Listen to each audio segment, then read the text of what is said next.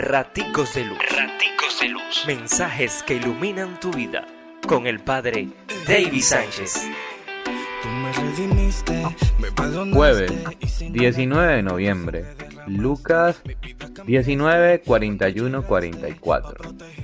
Jesús de Nazaret sigue llorando al ver nuestras naciones que se disponen a luchar por la paz a grito de guerra.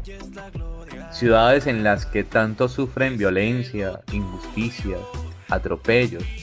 Por ellos llora el Señor mientras que otros solo se suman para aumentar el sufrimiento. Hoy necesitamos creer en la paz que nos da el Señor, esa que se oculta a la vista de todos, pero se vive y se construye desde el corazón.